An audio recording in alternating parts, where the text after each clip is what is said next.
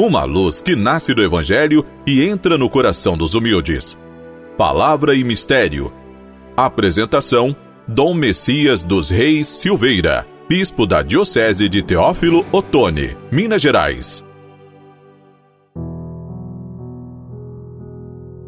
Amigo irmão, amiga irmã, hoje, dia 12 de dezembro, terça-feira, o tema de nosso programa é Com Maria e com Jesus. Com a devoção a Maria, firmamos nossa fé na humanidade histórica de Jesus, sendo iluminados por Sua palavra e seu exemplo, que revelam a presença do Deus Amor no mundo. E hoje nós estamos celebrando na liturgia a festa de Nossa Senhora do Guadalupe, padroeira do México. Contudo, em 1945, foi declarada também padroeira da América Latina pelo Papa Pio XII. No Evangelho de hoje, Lucas, no capítulo 1, versículos 39 a 47, temos a narrativa da visitação de Maria à sua parenta Isabel. As narrativas de infância relativa ao anúncio e nascimento de Jesus, elas aparecem exclusivamente em Mateus e Lucas. Já São Marcos inicia o seu evangelho diretamente a partir da proclamação profética de João Batista e do batismo de Jesus por João.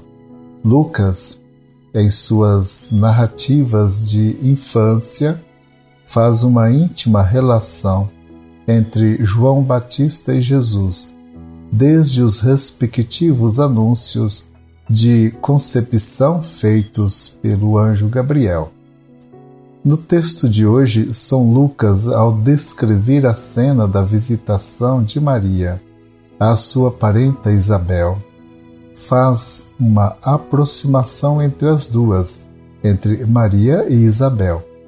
Ambas são portadoras de seus filhos em seus ventres, e são graças e bênçãos os dois para a humanidade. João e Jesus que estão em gestação. Na narrativa, vemos o encontro das duas mulheres, Maria, noiva de um humilde operário de Nazaré, ali na Galiléia, e Isabel, esposa de um importante sacerdote do Templo de Jerusalém. Contudo, os critérios de prestígio e status social agora não importam é a jovem mulher pobre da Galiléia que é bendita entre as mulheres todas, trazendo no seu ventre o Senhor.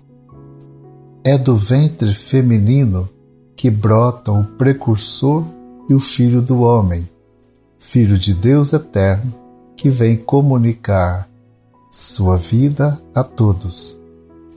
Com esta narrativa, Lucas acentua a dimensão profundamente humana da encarnação de Jesus, bem como seu caráter divino e sua supremacia em relação a João.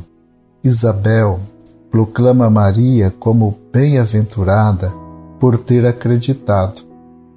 A presteza, a disponibilidade de Maria em servir e a sua fé exaltada por Isabel são exemplares para todos os tempos.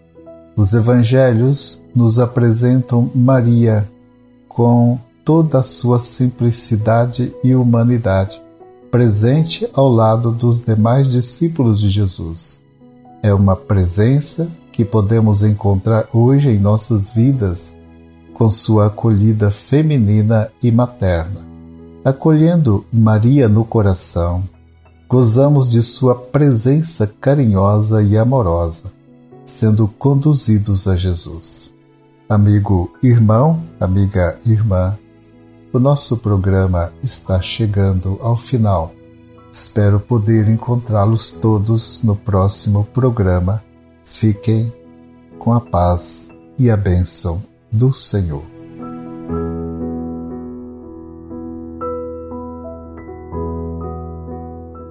Ó Deus, sede compassivo para com o vosso povo, e não falte vossa ajuda nesta vida aos que lutam pela vida eterna.